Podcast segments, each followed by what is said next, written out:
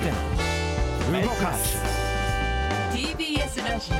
セッションここからは最新のニュースをお送りするデイリーニュースセッション。まずはこちらのニュースからです。秋田県大雨被害。現地では復旧作業続く。秋田県を襲った記録的な大雨により、各地で河川の氾濫が起きてから、おととい22日で1週間が経過しました。秋田市では下水道や水路から排出しきれない雨水が溢れる内水氾濫が起きたとみられ、中心部を含む広範囲が冠水し、各地に爪痕を残しています。気象庁によりますと、14日から降り出した雨により、秋田市や能代市などで24時間降水量が観測史上最多を更新。河川の氾濫が相次ぎました。一方、日本列島は今日も気温が上がり、気象庁は正午までに東北から沖縄の20の都と県に熱中症警戒アラートを発表。引き続き暑さ対策を呼びかけています。ウクライナの反転攻勢、占領地域のおよそ半分を奪還か。ロシアのプーチン政権によるウクライナ軍事侵攻、アメリカのブリンケン国務長官は23日、CNN テレビの番組で、ウクライナ軍の反転攻勢について触れ、ロシア軍が当初占領した地域のおよそ半分を取り返したと明らかにしました。その上で反転攻勢はまだ始まったばかりで、ロシア軍は守りを固めていると指摘し、さらに領土を取り戻すには数ヶ月かかるとの見方を示しました。こうした中、ウクライナの穀物輸出の重要拠点である南部オデーサ州では、ロシア軍による攻撃が連日続いていて、ゼレンスキー大統領は23日の朝までに1人が死亡、20人が負傷したと明かしました。中国外交トップが日中韓交換協議の開催を打診。中国の外交トップ、王毅政治局員が日本と中国、韓国の3カ国の高官による協議を提案していることが分かりました。日中両国は今月14日にインドネシア・ジャカルタで林外務大臣と王毅氏が外相会談を行いました。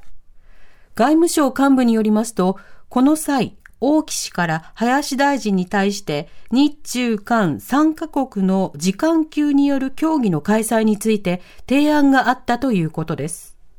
事務方レベルの協議を実施することで2019年12月以来行われていない日中韓首脳会談につながるかが注目されます。芸能界ハラスメントホットライン開設。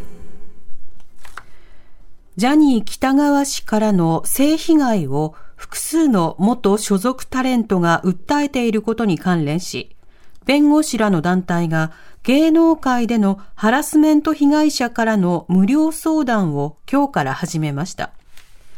今月の28日まで受け付けていて、芸能界に携わる人なら誰でも性被害などについて LINE や電話で無料で弁護士に相談できるというものです。相談は匿名で行うことも可能で、性被害だけでなく、パワハラやギャラの未払いなど様々な労働問題についての相談に対応しているということです。スペインの総選挙で野党が第一党に、一方、カンボジアでは与党が圧勝。スペインの総選挙は23日、投票と開票が行われ、中道右派の野党国民党が第一党となり、サンチェス首相が率いる中道左派の与党社会労働党は第二党となりました。ただ、獲得議席数は当初の予想より少なく、議席を減らした第三党の極右政党、ボックスの協力を得ても、議席の過半数には届きません。このため、新政権の発足は難航が予想され、再選挙となる可能性もあります。一方、事実上の一党独裁が続くカンボジアでも23日総選挙が行われ、フン・セン首相が率いる与党カンボジア人民党が勝利を宣言しました。議席数は明らかになっていませんが、共同通信によりますと、人民党の関係者は独自集計をもとに、125議席中120議席前後を固めたと明らかにしています。今回の選挙では、有力野党が書類の不備を理由に参加を認められず、選挙から排除されていました。また、初出馬で当選を確実にしたフン・セン氏の長男、フン・マネット氏へ首相の座を継承する方針で、その時期が今後の焦点となっています。ツイッター、ロゴを青い鳥から X に変更へ。アメリカの起業家イーロン・マスク氏は23日、買収したツイッターのロゴを現在の青い鳥から X に変近く変更すると明らかにしました。サイトのブランド名も同様に X にするとしていて、ツイッターの運営会社である X 社にイメージを合わせる狙いがあるとみられます。マスク氏は22日夜、ツイッター上に、私たちはツイッターブランドと青い鳥にも別れを告げると投稿。かねてからツイッターを動画配信や決済、銀行機能など多様な機能を持つスーパーアプリにする構想を唱えていました。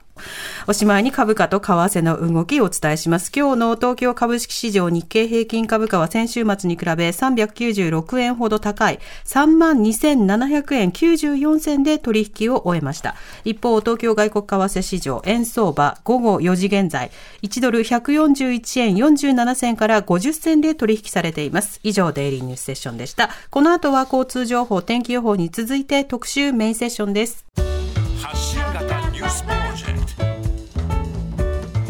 TBS Radio